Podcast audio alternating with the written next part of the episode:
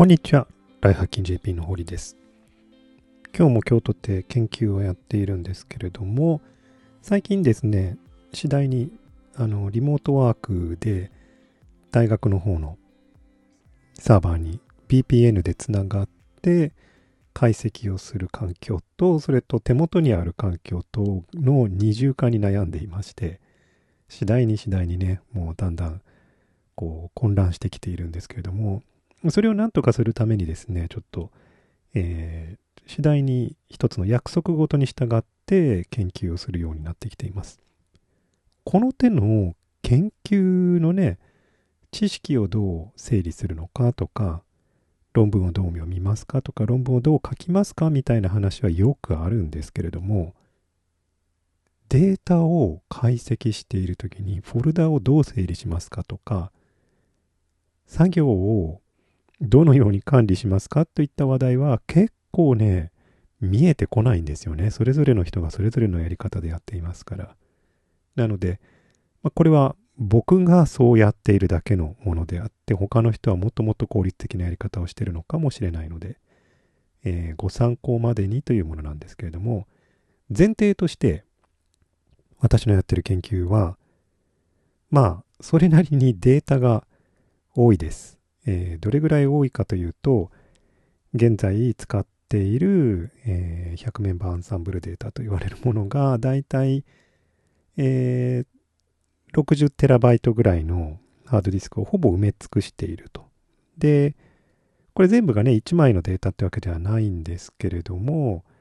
まあ何十万個というファイルの中に、そのうちね、だいたい12テラとか20テラを一塊で使う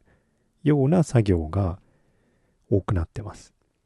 で、これそのまんまやっていると、一つの作業あたりに、まあね、ジョブをかけると、えー、3日ぐらいかかっちゃうので、ね、端っこから端っこまで読み込んで計算して吐き出すと。で、そうするとね、吐き出し先すらないんですよ。あのー、処理した後の。なので、えー、ある程度は元データには手をつけずに、えー、二次データを作って、その都度一次データと二次データを参照しながら作業を進めるみたいな、そういうことが必要になってきます。なかなかややこしいんですね。えー、もうちょっと具体的に言うと、元のデータがありますと。で、ここにね、平年値、いわゆる30年平均とかですよね。平年値みたいなものをあらかじめ計算しておいて、で、その都度差を取りながら、さらに解析をすると。差を作ったデータね、あの僕らが偏差と言われるデータを、あのディスクに残しておいてもいいんですけど、そうするとね、ディスクは倍の量必要になっちゃいますから、それができないと。平年値だったらね、あの少ないので、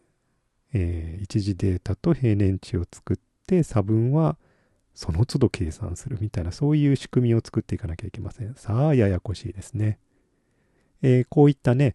元のデータがでっかい。で、その作業で二次データを作んなきゃいけない。で、最終的な結果は三次データぐらいのあたりで出てくるみたいな、そういった作業をしている人は多いと思うんですけども、私の場合、え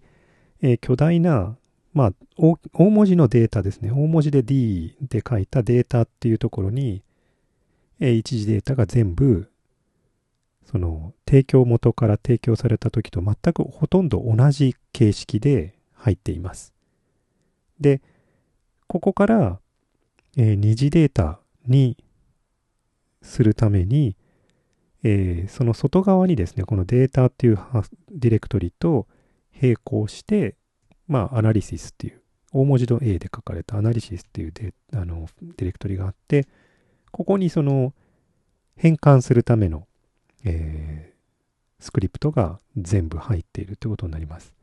で基本的にデータの方は落とした後は触らない。アナリシスってところに基本的に今作業中のものが全部入っています。で、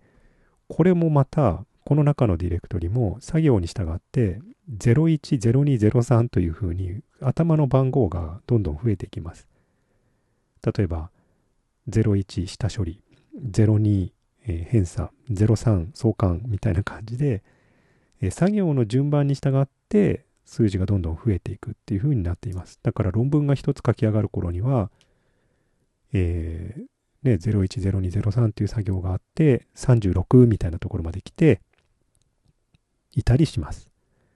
でね、こういうふうにしてる理由の一つが、割と作業って無駄になるんですよね。01からやっているんですけれども、15番あたりは無駄な作業だったとか、18番あたりも無駄な作業だったみたいなことで使わないみたいなことは多いんです。だこうやって番号順に作業をどんどん増やしていかないと、同じディレクトリで使っている場所と使っていない場所っていうのが出てくると、非常にややこしいことになるんですね。なので、多少似たようなファイルがいろんなところにあったとしてもいいので、ディレクトリ単位でこれは使ってる、これは使わなくなったっていうふうに分かるようにしておきたい。それでこの作業の順番を頭のね、2桁の数字で順番にしていくと。010203っていうふうに作業順にディレクトリを作るという、そういうことをやっています。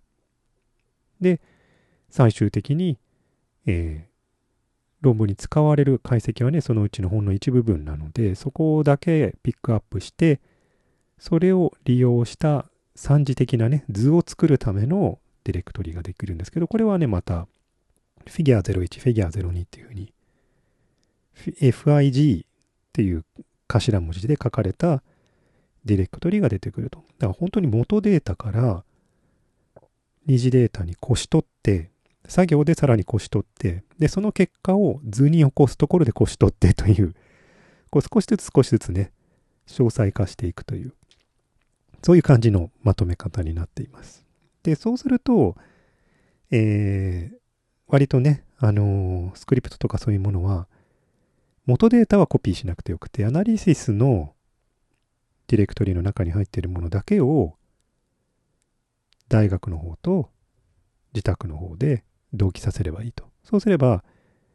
データディレクトリはね、提供元と全く同じ形式にしてあるって言いましたよね。そうすると、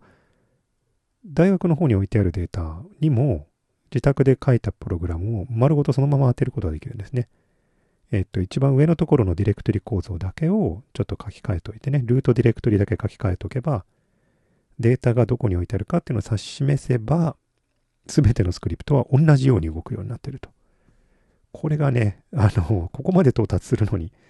結構な手間がかかったんですけれども、こうやっておくと、えー、VPN でつないでいる大学の方の作業と自宅の方の作業をある程度ね、あの、